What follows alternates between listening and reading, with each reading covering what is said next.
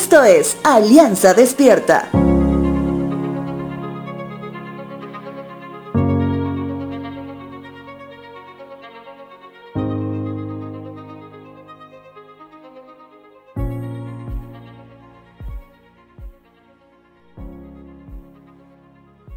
¿Conoces lo que significa estar en una cárcel?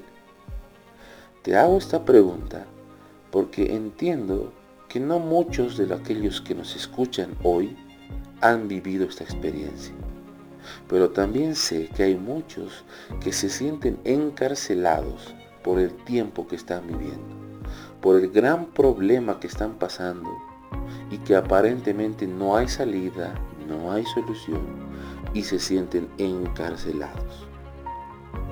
Te hablo de esto porque en el libro de Génesis capítulo 37 relata la vida de un varón de nombre José, que desde joven había sido acusado injustamente y que ya de adulto joven fue puesto preso una vez más, injustamente.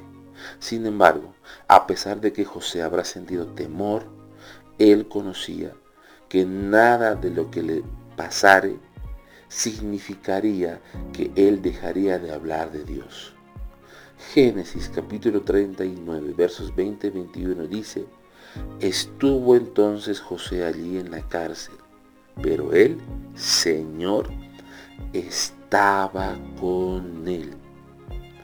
Qué importante es conocer que a pesar de lo que nos suceda en la vida, si tal vez caemos en un trato injusto, recordemos que Dios nunca nos va a abandonar y que a pesar de una experiencia tan difícil que se sienta una cárcel o un problema que hoy sientas como si fuese una prisión, no dejes de hablar de Jesús.